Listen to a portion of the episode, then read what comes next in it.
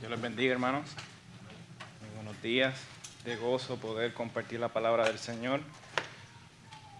Esos textos que leía la hermana Jackie son bien esperanzadores. Recordaba la, la canción de, de Jonathan que menciona que cuando estemos en gloria, la muerte va a ser simplemente un recuerdo de la redención. Así que damos gracias al Señor porque Él nos da la esperanza de que esto es pasajero. La verdadera vida se empieza cuando morimos. Amén. Así que hoy estaremos considerando nuevamente Romanos como seguimos en la serie, serie expositiva que llevamos ya un tiempito viendo. Hoy vamos a estar considerando para que vayan buscándolo, Romanos 3, del 21 al 26, para que lo tengan ahí. Como título del sermón del día de hoy, hoy estamos viendo un juez justo a nuestro favor. Un juez justo a nuestro favor. Así que hoy vamos a seguir viendo Romanos, una carta increíble, rica en teología, rica en doctrina, donde Pablo se toma detalladamente, detalladamente explicándonos qué es el Evangelio, sus implicaciones, la obra de Cristo. Y algo que es bien interesante y que no podemos perder de perspectiva, hermano, es que esta carta fue escrita a la iglesia, no fue a un seminario, no fue a una clase élite, fue a la iglesia de Roma, gente como usted y gente como yo.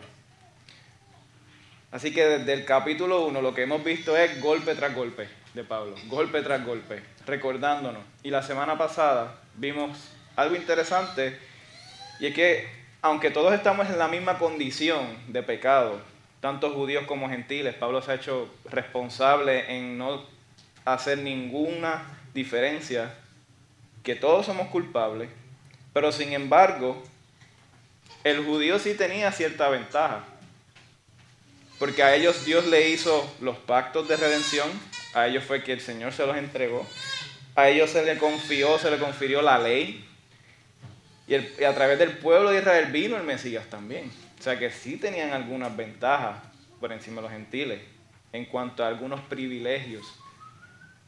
Pero demostraron que por más privilegios en ese sentido que pudieron tener, no pudieron con la tarea que el Señor les comendó y es que el problema es el mismo de los gentiles, un corazón pecaminoso. No había nadie que hiciera lo bueno, no había nadie bueno, no había hallado ni un solo justo. No tan solo eso, sino que todo lo que hacían era hacia, el, hacia lo que Dios aborrecía, tanto en, conversaciones, en todo lo que hacían. Todo era en cuestión a, al pecado. El problema es el mismo, hermano. El problema es el mismo, el corazón. Así que la situación está fea para los gentiles y para los judíos. Y aún así, lo más sorprendente es que sí el Señor quiere tener comunión con el hombre, a pesar de todo el problema que ha generado el pecado y la condición de pecado que está el hombre, Dios quiere restaurarlo y llevarlo a ese estado inicial donde cuando lo creó, lo puso en el jardín del Edén, para que estuviese para un propósito específico, que era ejercer cuidado, gobernar la tierra y que lo hicieran de una forma que le dieran gloria a Dios. Así que en estos textos del día de hoy vamos a ver que el Señor no nos ha desechado. Ahora es que vamos a ver rayitos de esperanza. Y ahora es que Pablo comienza a mostrarnos o enseñarnos los aspectos gloriosos de lo que Dios hizo a través de su Hijo para poder reconciliarnos con el Padre. Amén. Están ahí, Romanos 21, 3, 21 al 26. La palabra de Dios dice así, pero ahora, aparte de la ley, la justicia de Dios ha sido manifestada, conformada por la ley y los profetas. Esta justicia de Dios, por medio de la fe en Jesucristo, es para todos los que creen, porque no hay distinción por cuanto todos pecaron y no alcanzan la gloria de Dios todos son justificados gratuitamente por su gracia, por medio de la redención que es en Cristo Jesús, a quien Dios exhibió públicamente como propiciación por su sangre a través de la fe, como demostración de su justicia, porque en su tolerancia Dios pasó por alto los pecados cometidos anteriormente, para demostrar en este tiempo su justicia, a fin de que Él sea el justo y sea el que justifique el que justifica al que tiene fe en Jesús. Oramos. Señor, te damos gracias. Venimos delante de ti reconociendo, Señor, que esta es tu palabra, que tú has hablado por medio de ella y que todo lo que nosotros necesitamos nuestra, para instrucción, para la vida, para la piedad, para tener vidas que te agraden, está contenido en tu palabra, Señor. Hoy específicamente vamos a considerar estos textos, Señor, donde podemos ver que tú no te diste, Señor, por vencido, tú no nos desechaste. No, Señor, siempre ha sido un plan. Nunca hubo un plan B, nunca hubo un atajo. Tú sabiendo que nosotros íbamos a pecar, enviaste a tu Hijo a sufrir, aún sabiendo lo que iba a suceder, Señor. Y esa es la prueba de amor más grande que tú nos puedes mostrar, Señor. Ocupar nuestro lugar en el juicio que nos corresponde a nosotros, Señor. Danos claridad, Señor, corazones correctos para ver estas verdades gloriosas, Señor, porque este, estos versos, Señor, vemos contenido del Evangelio. Cómo tú, siendo un Dios justo, todavía estás, Señor, con el deseo y con, un amor increíble en restaurarnos y, y, restaurar esa relación que tuviste con nosotros, Señor, desde el Edén. Te damos gracias porque no nos desechaste, sino que nos, amaste al punto que nos restauraste, Señor. Úsame, Señor, en el día de hoy, que yo solamente me limite al texto, que solamente hable el texto y que solamente aplique el texto, Señor. Que sea tu palabra la que hable. Yo no tengo nada que decir a mis hermanos, Señor. Trabaja en mi corazón, Señor, también trabaja en el corazón de mis hermanos. Y que todo sea para tu gloria. Amén. Este sermón lo he dividido en dos partes, del 21 al, al 26, que vamos a considerar.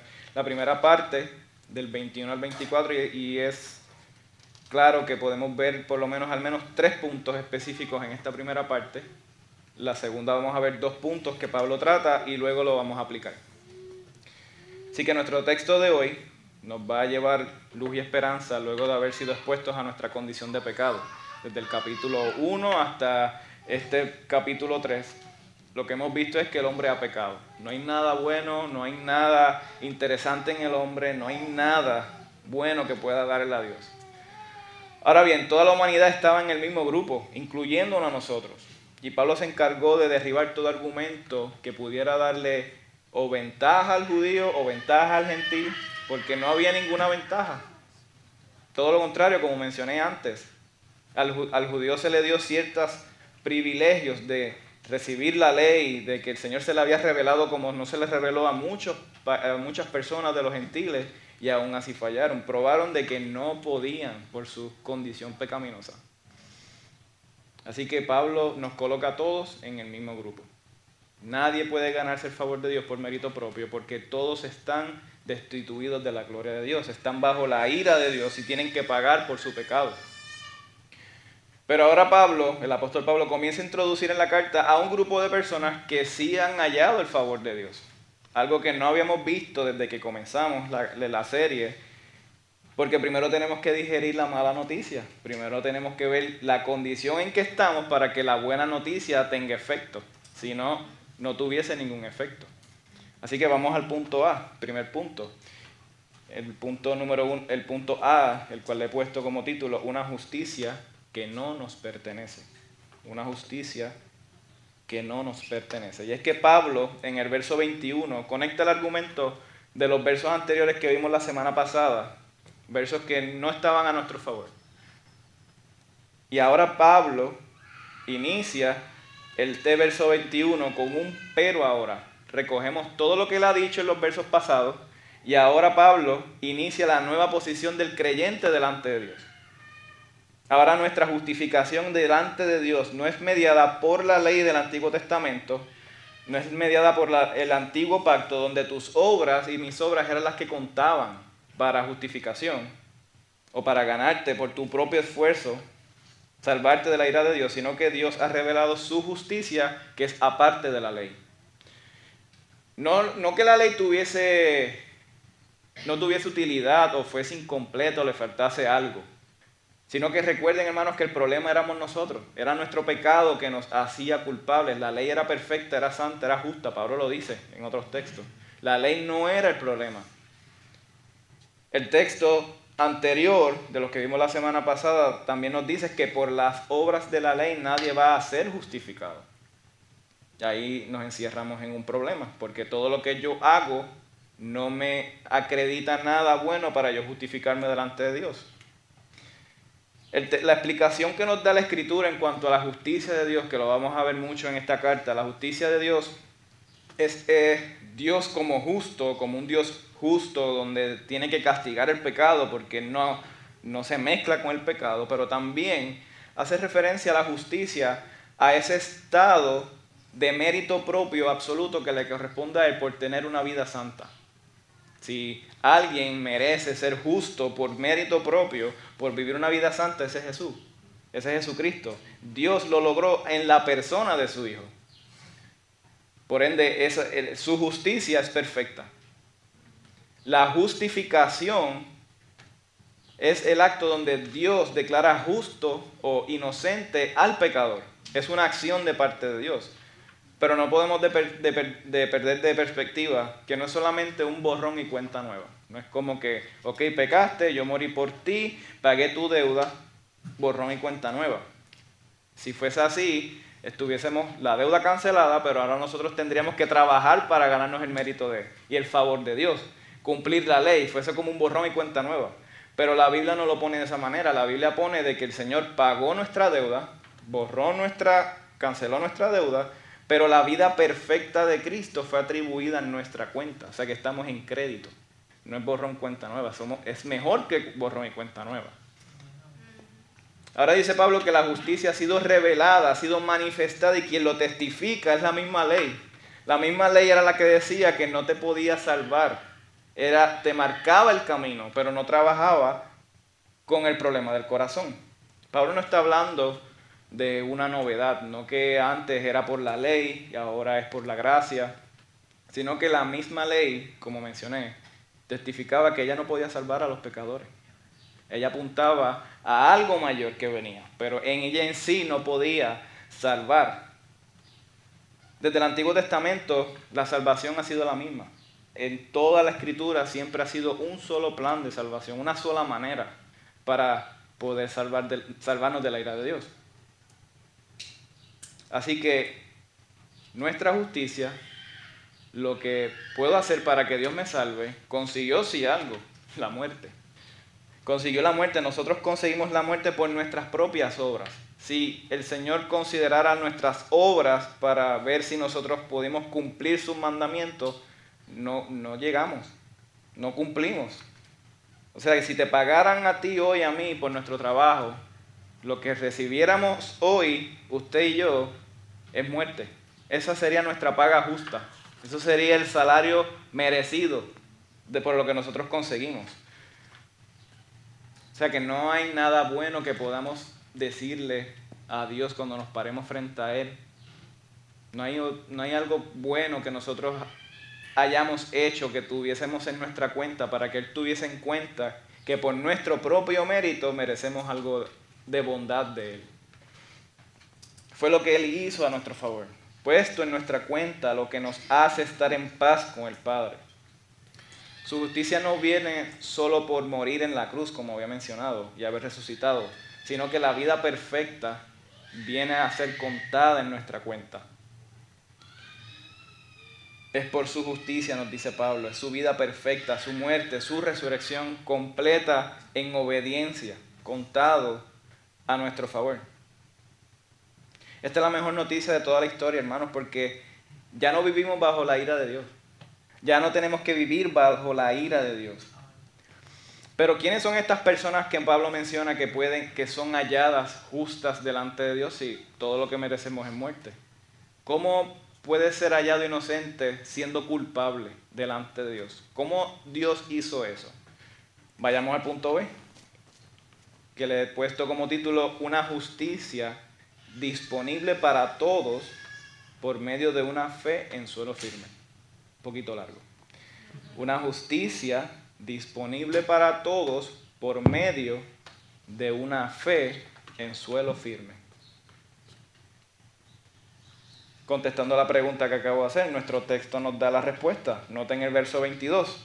Esta justicia de Dios por medio de la fe en Jesucristo es para todos los que creen, porque no hay distinción. De esta manera es que Dios ha provisto un medio para alcanzar lo que nunca nosotros íbamos a poder alcanzar, por medio de la fe en Jesucristo, porque ya no es por obras, es aparte de la ley, ya no tiene que ver con la ley, porque ya Cristo la cumplió. No hay nada que puedas hacer. Esto, hermanos, destruye nuestro orgullo. Lo hace polvo, porque nunca podrás trabajar para conseguirlo. Nunca vas a poder hacer algo bueno por tu propia cuenta para ganar el favor de Dios. Hace unas semanas atrás estaba hablando con, un hermano acerca de este punto específico y estamos viendo cómo un pastor eh, comentaba de este punto y es barato más mi orgullo. este pastor decía, Pablo nos dice en estos pasajes que somos unos fracasados espiritualmente hablando, de tal manera que la única forma de tener nuestra salvación es que sea un regalo. No hay otra manera de poder nosotros tener la salvación que no sea por un regalo de parte de Él. Es por medio de la fe en Jesucristo. Dios ha establecido el medio para poder obtener la justicia de Cristo, la vida perfecta que Él llevó. Pero no debemos malinterpretar que solo porque tenga fe ya eso basta. Yo tengo fe y eso me justifica. No, eso no, esa no es la fe que Pablo está hablando. La fe no es algo mágico que tú dices, tengo fe y ya soy justo. No, eso no es lo que está Pablo diciendo. Nosotros podemos tener fe en cualquier otra cosa y eso no va a contribuir en nuestra salvación. Eso no nos justifica. La fe que Pablo está refiriéndose es solo un medio, es un instrumento, es un medio por el cual el Pablo nos dice que es el instrumento por el cual nosotros podemos obtener el mérito de Cristo. Es un medio que nos lleva a lo que hace nuestra fe correcta, una fe salvífica, es que nosotros pongamos nuestra fe en Jesucristo. Esa es la verdadera fe que Pablo está hablando. Una fe fundamentada en el lugar correcto que es en Jesucristo y su obra. Esa es la fe que Pablo está hablando. Él es el objeto correcto donde nuestra fe tiene que ir. Me encantó como un pastor, un profesor de seminario, D.A. Carson, hace una ilustración acerca de este punto. Y me encantó porque él pone, hace una ilustración del día de cuando en Egipto las plagas, va a correr la plaga de la muerte de los primogénitos. Y él ilustra a dos judíos esa noche. Yo me lo puedo imaginar como cuando usted está esperando el huracán frente a su casa, cuando empiezan las ráfagas, ahí entonces nos escondemos. Y ellos están hablando y uno le, le hace la pregunta al otro, ¿no tienes miedo? Oye, ¿no has visto todo lo que está sucediendo y no te da miedo? Y le dice, por favor, confía en el Señor. ¿Hiciste lo que tenías que hacer? Sí. ¿Pusiste la sangre en el dintel? Sí. ¿Asaste el cabrito? Sí. ¿Te comiste lo que tenías que comerte que el Señor nos mandó? Sí. Hice todo. Pues confía en Él. Sí, pero tú tienes tres hijos, yo tengo uno. Confía en el Señor, le dice. Y entran. Y ese día pasa el ángel. Y este profesor hace la pregunta, ¿quién usted cree que perdió al hijo? ¿Quién de los dos? La contestación es que ninguno, porque los dos su fe estaba puesta en Cristo. No había un, no era contado por cuánta fe tú tienes, sino que la fe estaba depositada en el lugar correcto. Y si tu fe está fundamentada en el lugar correcto, eso es suficiente, porque Cristo ya hizo la obra. Y es por medio de la fe en Jesucristo que Dios ha establecido el medio para obtener la justicia. No hay otra manera por la que nosotros podemos obtener el perdón de nuestros pecados. No hay otro lugar donde tú puedas poner tu fe que no sea en Jesucristo y obtengas la salvación de tu alma. No hay otro lugar, porque jamás podrás conseguir con tu esfuerzo lo que Dios hizo a través de su Hijo que hoy nos los regala. Tampoco es una gracia barata, hermano. No es una gracia barata que no, no quiere decir que porque es un regalo sea algo barato. Porque el costo de este regalo fue la vida de nuestro Dios. Y algo que me trae paz, que Pablo también lo menciona en estos textos del día de hoy. Y él nos dice que esta fe, para ser salvado de la ira de Dios, está disponible para todo el mundo. No está limitada. La oferta es para todo el mundo. Si escuchas el mensaje del Evangelio y comprendes tu necesidad espiritual que estás en bancarrota y te aferras a Él por medio de la fe en Jesucristo, eso es lo que el Señor te demanda. Una fe que pongas tu fe en Él y que vives una vida que le dé gloria a Dios. Los tickets nunca se van a acabar. Las sillas no se van a nunca llenar. Los espacios de la mesa nunca van a acabar. Hay un lugar para ti ahora mismo. Solo pon tu fe en el Hijo de Dios. Esa es la fe que te va a salvar. Por eso cada vez que celebramos la cena del Señor, el pastor enfatiza, hay otro lugar. Si hay alguien que todavía no ha rendido su corazón, hay otro lugar. Siempre se están poniendo mesas en la silla. Hay más espacio. Los espacios no van a acabar. Todos necesitamos la gracia. Todos necesitamos la gracia del Señor en nuestras vidas sin hacer ninguna distinción. Esto es un hecho, hermanos, porque no hay nadie bueno. Y así nos lo deja saber claramente Pablo. Todos estamos en necesidad porque todos hemos sido expulsados de la presencia de Dios. Esa es la razón por la cual necesitamos la gracia. Porque no hay nadie bueno. Por eso necesitamos que Él tenga gracia con nosotros. Míralo como dice en el versículo 23. Por cuanto todos pecaron y no alcanzan la gloria de Dios. Todos es todos, no es un grupo, no es, son algunos, no, todos. Nadie alcanza la gloria de Dios. Por eso todos estamos en necesidad. El Señor hace la oferta universal. Todo aquel que entienda, que crea que es culpable, que necesita refugiarse en Cristo, va a obtener este beneficio. ¿No pueden ver la misericordia de Dios, hermano? Hubo un precio muy alto que se pagó por nuestra libertad. El hecho de que Pablo dijera que somos justificados gratuitamente, no quiere decir que nadie pagó. Él está diciendo que es gratis para ti. Pero Cristo fue el que pagó. Alguien tenía que pagar. El, el pecado tenía que ser castigado. Y lo castigó en la persona de su Hijo. Pero para nosotros es gratis. Esa es la bendición, ese es el beneficio. Alguien pagó por nosotros. Lo que nos lleva al punto C de la primera parte. Veamos el precio de nuestra libertad. El precio de nuestra libertad.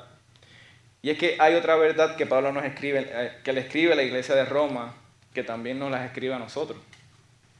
Y es que Pablo nos explica detalladamente lo que sucedió en la cruz cuando murió Cristo.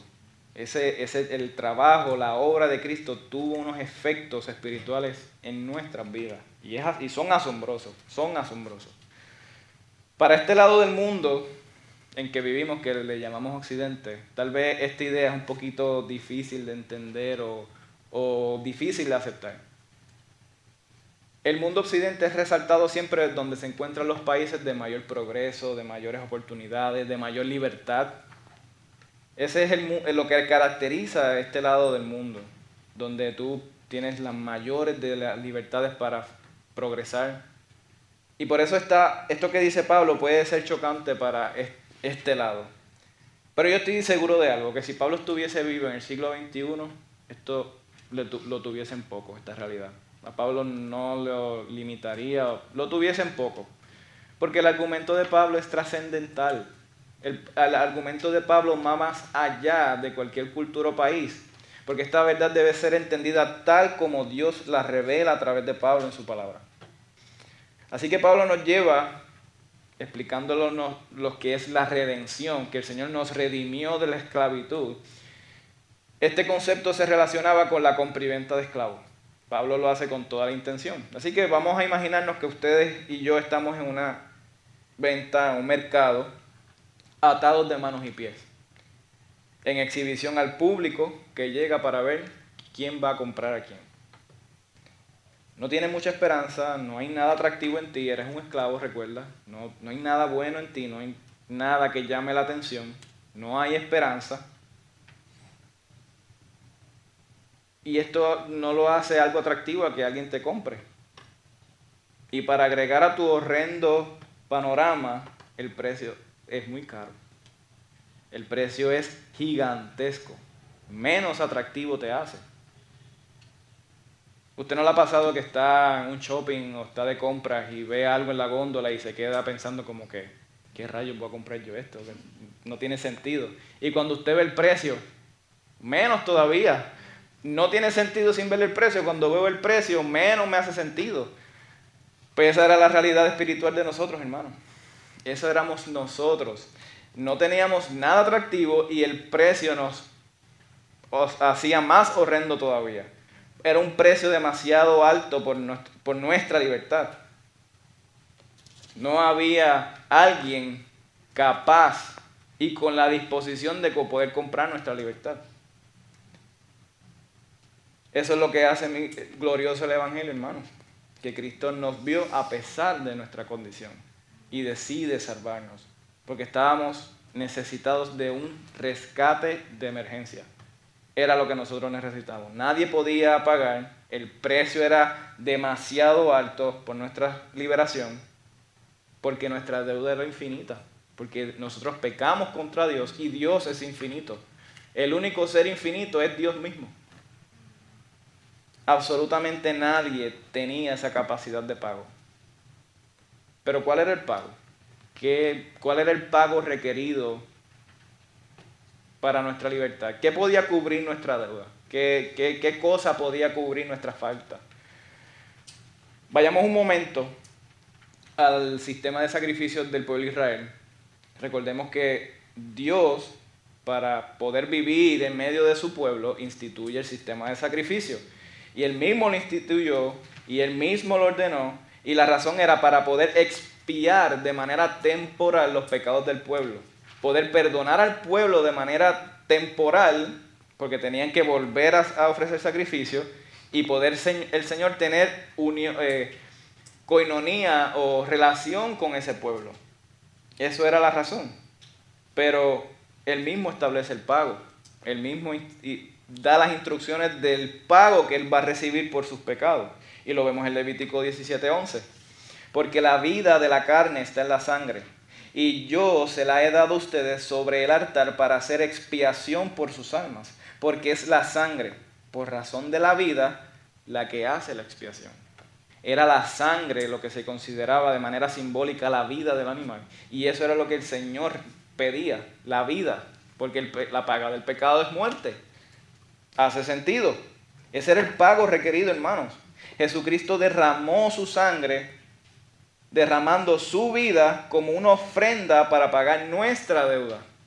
Los corderos, recuerden, los corderos de los sacrificios apuntaban al verdadero cordero que venía. El cordero que era perfecto, sin mancha. Era un preámbulo del cordero perfecto que iba a derramar su sangre para rescatarnos de nuestra condición. Él mismo lo dijo en Marcos 10:45, porque ni aun el Hijo del Hombre vino para ser servido, sino para servir y para dar su vida en rescate de muchos. Ahí lo vemos. El Señor era ese cordero pascual de que habla en Levítico. Gálatas 3 10, 10 al 13. Porque todos los que son de las obras de la ley están bajo maldición. Pues escrito está, maldito todo el que no permanece en todas las cosas escritas en el libro de la ley para hacerlas. Y que nadie es justificado ante Dios por la ley, es evidente, porque el justo vivirá por la fe. Sin embargo, la ley no se basa en la fe. Al contrario, el que las hace vivirá por ellas. Cristo nos redimió de la maldición de la ley, habiéndose hecho maldición por nosotros, porque escrito está, maldito todo el que cuelga de un madero. Dios proveyó el pago por nuestro rescate, hermanos, pero ¿A quién fue hecho ese pago? No del texto que acabamos de leer. Cristo nos redimió de la maldición de la ley, de las consecuencias de la ley. Recordemos, hermanos, que la ley mostraba el carácter de Dios. La ley podemos ver qué era lo que le placía a Dios, qué era lo que él encontraba bueno y que él decía que era malo. Por ende, la ley es un reflejo del carácter. Nosotros violamos la ley de Dios. Por ende, las consecuencias que tenemos son la maldición de la ley. Por ende, Dios hizo el pago para salvarnos de Él mismo. Es de su ira que somos salvados, hermano. Nadie contaba con lo que se necesitaba para pagar. Solamente Dios, en la persona de su Hijo, era el único capaz. La deuda era infinita. Por ende, el único infinito era Él. Esto es lo más asombroso a comparación de las religiones paganas, hermanos, donde usted veía que si esa deidad, que lo vamos a tocar ahora, esa deidad se enojaba, había que ofrecer ofrenda para calmar la ira de esa deidad.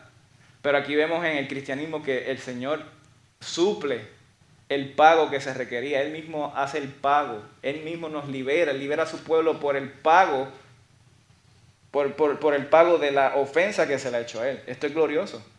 No hay, nosotros no tenemos nada que hacer, simplemente confiar en Él.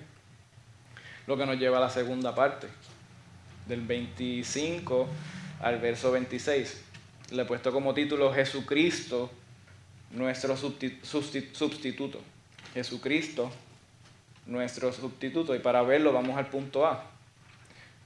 El primer punto, nuestra deuda pagada a plenitud. La deuda pagada a plenitud. Como había mencionado, todos estamos familiarizados con, ese, esa idea, con una idea muy antigua que desde el cielo te están mirando lo que tú estás haciendo si haces algo erróneo, si haces algo incorrecto, te están mirando ahí arriba. Y si tú sabes que hiciste algo indebido, más vale que lo arregles porque si no te va a caer un rayo. Lamentablemente, esto para algunos creyentes es cierto. Creen eso.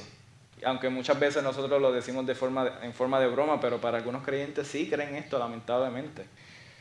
Y algo sumamente común en la teología de la prosperidad, que suena tanto, que cuando tú quieres tener la bendición del Señor o tú quieres, te dicen, ven, busca la bendición del Señor, ¿qué tengo que hacer? Pues diezma mucho, ofrenda mucho y Él te va a bendecir. ¿Quieres que el Señor haga un milagro a tu favor? Pues diezma y ofrenda. Hermanos, nosotros no podemos comprar a Dios.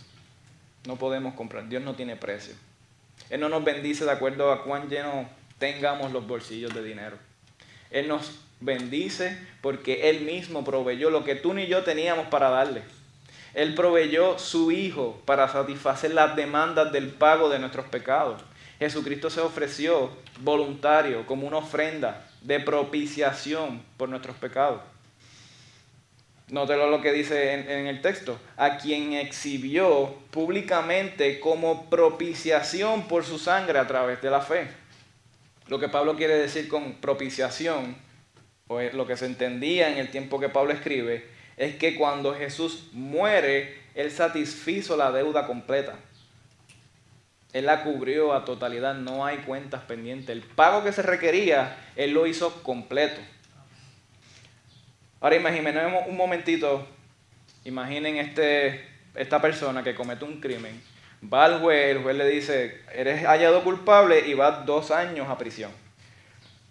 Imagínense que han pasado 23 meses y ya él está ansioso contando los días. Le dice, mira, ya han pasado 23 meses, me falta un mes, déjame salir ya. ¿Cuál usted sería la contestación justa para este prisionero? No, porque son 24. No has cumplido lo que se requiere para tu libertad. Hasta que tú no cumplas a totalidad la sentencia, entonces que puedes ser liberado. Pero mientras tanto tienes que pagar cumpliendo tu condena 24 meses. Eso es lo que quiere decir Pablo, que Jesús pagó hasta lo último. No dejó nada pendiente con el Padre. Y al no deber nada, la muerte no podía retenerlo porque ya él pagó todo. Y como él no tenía que pagar nada, pudo salir de la muerte.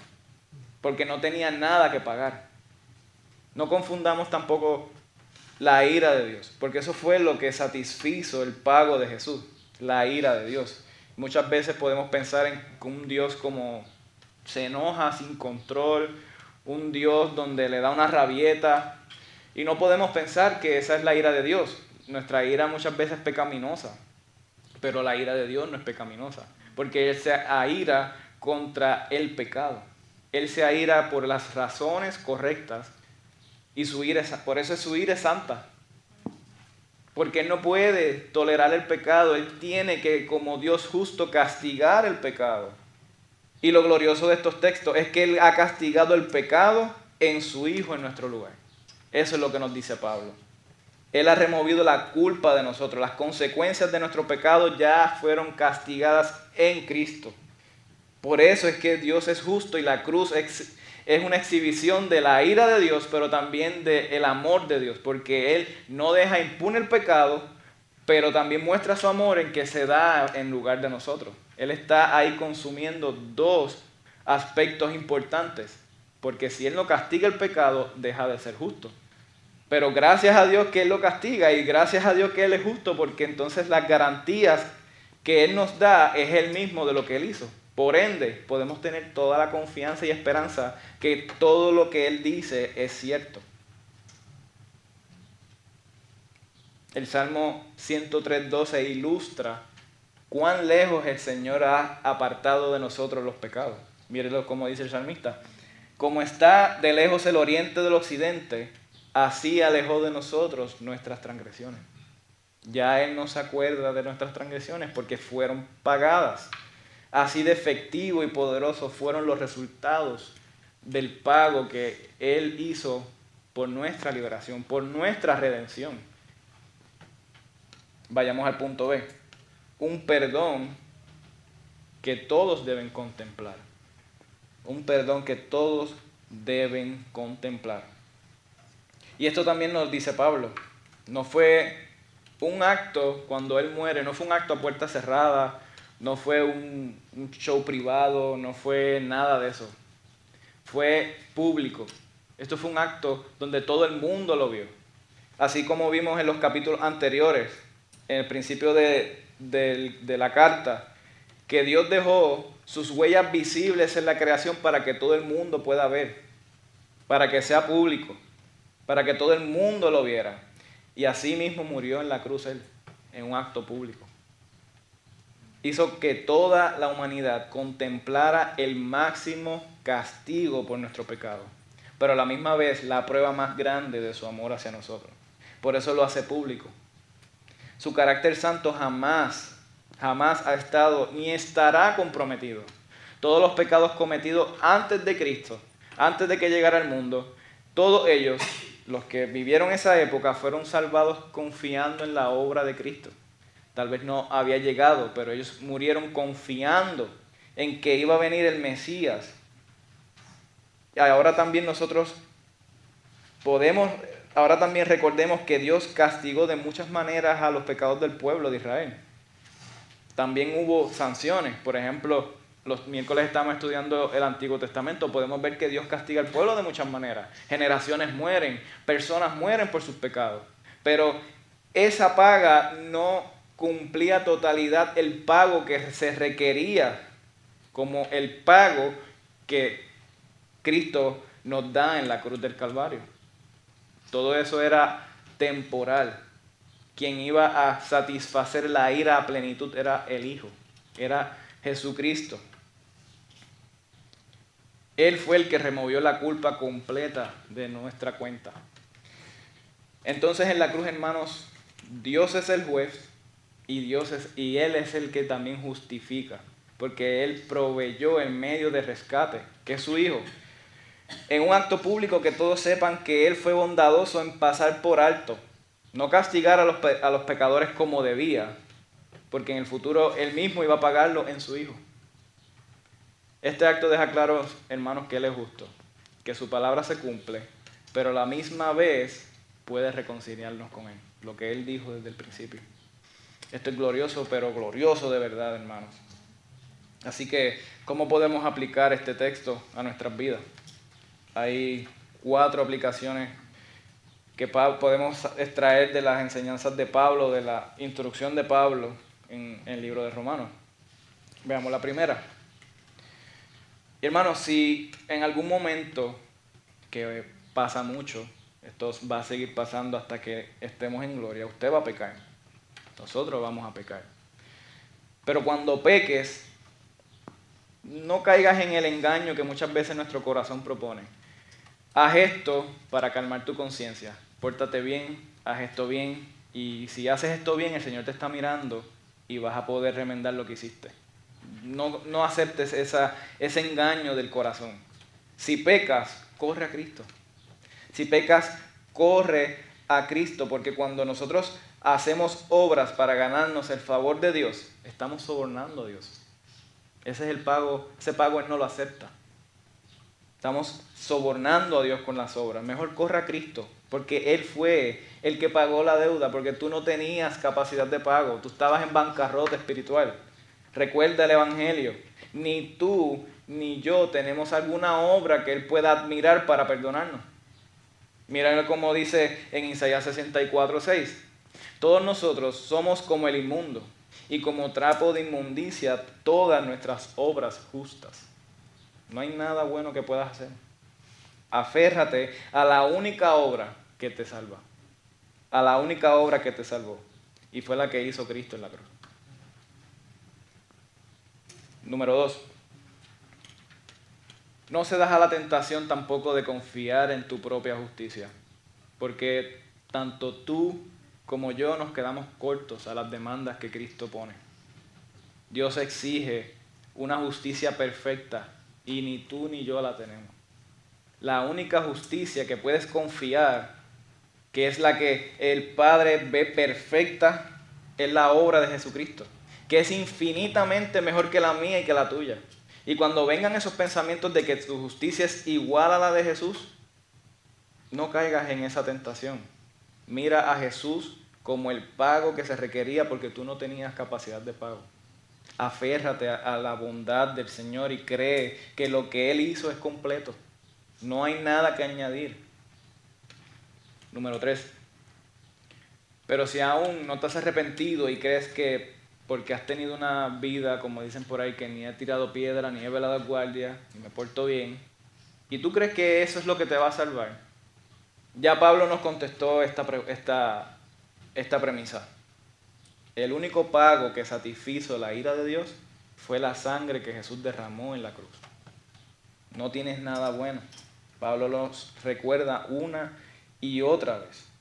Así que si nunca has puesto tu confianza en el Señor y no te has arrepentido de tus pecados, hoy el Señor está siendo bondadoso como fue igual de bondadoso con los que pecaron antes de que Jesús viniera y Él soportando el pecado, las consecuencias, hasta que llegara el Mesías para poder perdonarlo el Señor hoy te está dando una oportunidad de bondad.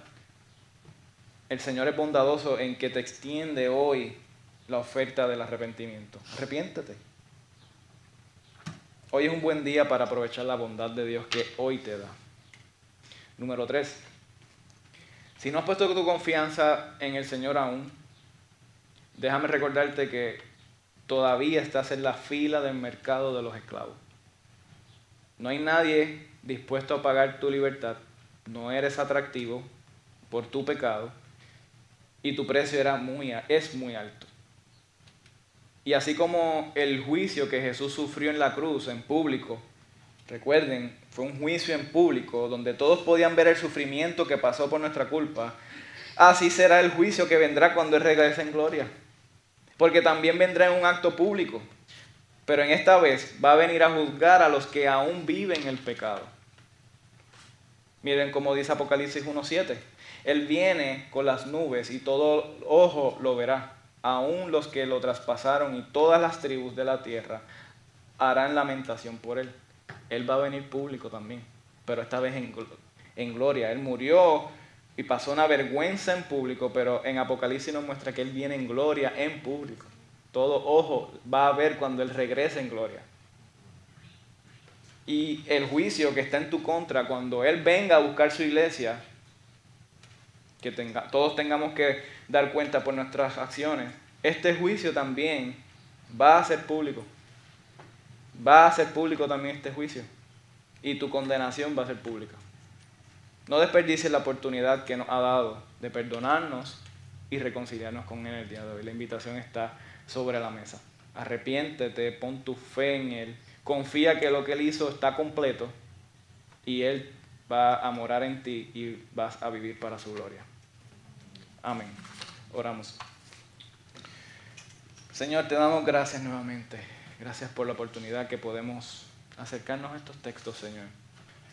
Textos donde ahora tú en tu misericordia y gracia, ahora comienzas a hablarnos, Señor, de la gloria que podemos, Señor, palpar de las consecuencias que tenemos positivas al Cristo morir en la cruz.